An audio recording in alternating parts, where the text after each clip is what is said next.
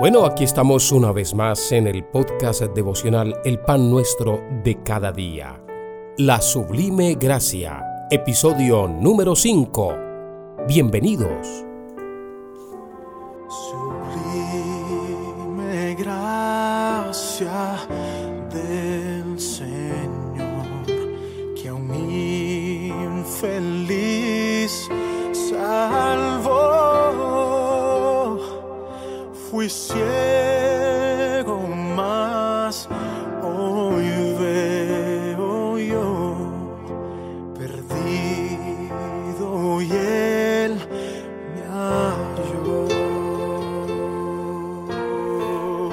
En el Sermón del Monte Jesús trajo un mensaje revolucionario y merece la pena analizar un poco lo más importante de este mensaje.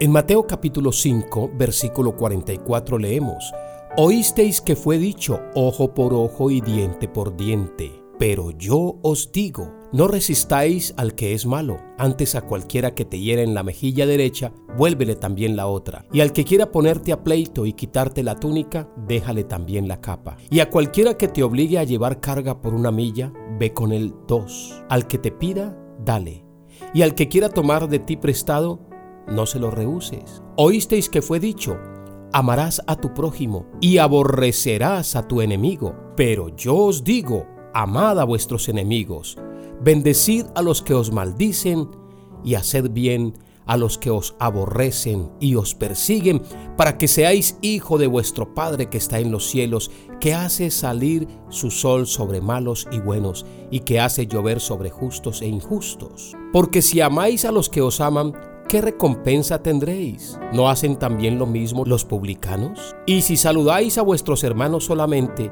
¿qué hacéis de más? ¿No hacen también así los gentiles? Sed pues vosotros perfectos, como vuestro Padre que está en los cielos es perfecto. Aquí Jesús dijo, ama a tus enemigos. Si tenemos problemas nosotros para amar a nuestros vecinos, compañeros de estudio, compañeros de trabajo, y algunos familiares. Mucho más tendremos al amar a nuestros enemigos. Y también Jesús dijo, si tu ojo derecho te es ocasión de caer, sácalo y córtalo de ti. ¿Recuerdan? Le hago una pregunta, ¿has visto que alguien pueda discutir por la ley hacer eso? ¿Has visto alguna iglesia que practique eso? ¿De sacarse el ojo o de cortarse la mano?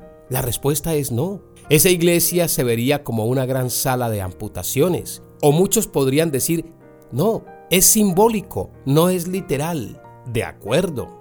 Entonces, ¿qué estaba haciendo Jesús cuando dijo estas cosas? Mis amigos, Jesús estaba recuperando la ley en su esencia, regresando la ley a su norma prístina, original, ya que los fariseos la habían acomodado a donde era humanamente posible de guardar. Por ejemplo, los fariseos pensaban que a menos que físicamente cometieran adulterio, pues no habían pecado. Pero Jesús les dijo, si miras a una mujer para codiciarla en tu corazón, ya adulteraste con ella.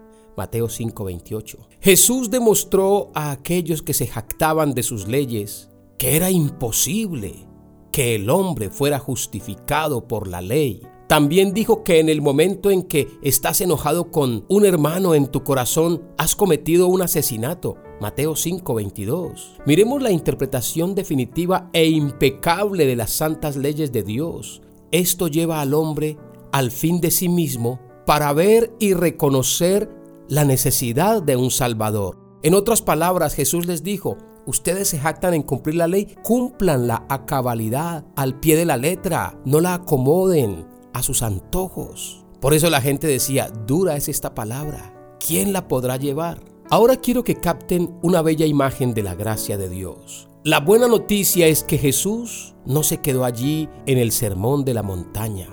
Él predicó este mensaje y luego descendió. Digamos que espiritualmente hablando, significa, si el rey se hubiera quedado en la montaña, allá en lo alto, no habría podido alcanzarnos a nosotros que estábamos acá, abajo. ¿Estás recibiendo esto en el Espíritu? Si Jesús hubiera permanecido en lo alto, en el cielo, y hubiese decretado los santos estándares de Dios desde allá, no habría habido esperanza ni redención para nosotros. Pero toda la alabanza y la gloria a nuestro Señor Jesucristo, Rey de Reyes y Señor de Señores, que eligió bajar del cielo a esta tierra. De una manera ilustrativa, Él bajó de la montaña, Él descendió al sufrimiento, al llanto de la raza humana moribunda.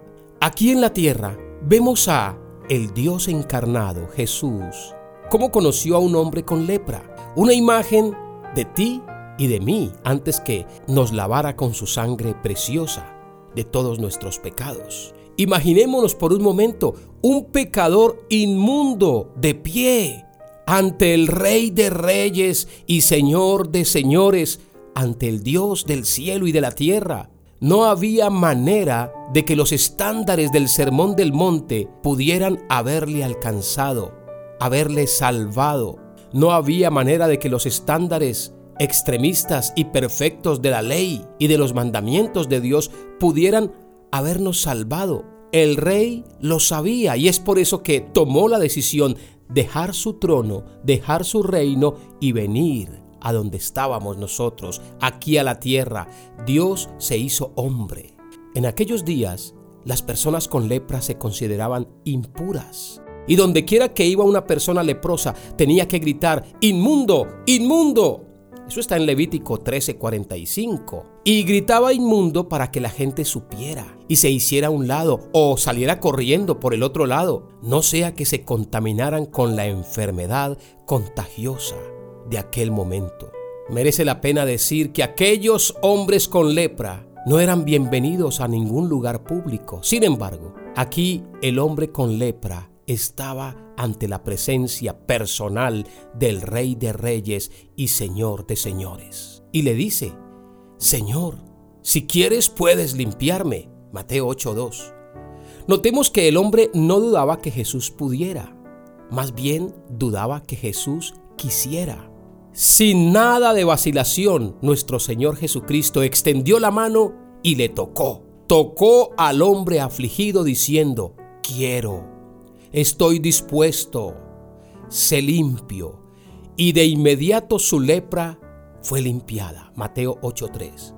Ahora miremos esto. Bajo la ley, los que tenían lepra, los inmundos contaminaban a los puros. Pero bajo la gracia, Jesús, limpio, puro, limpia lo inmundo.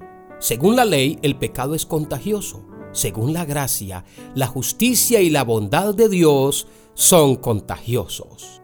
Mis amigos, el Rey de Reyes descendió al sufrimiento, al llanto y a la humanidad moribunda y nos limpió con su preciosa sangre.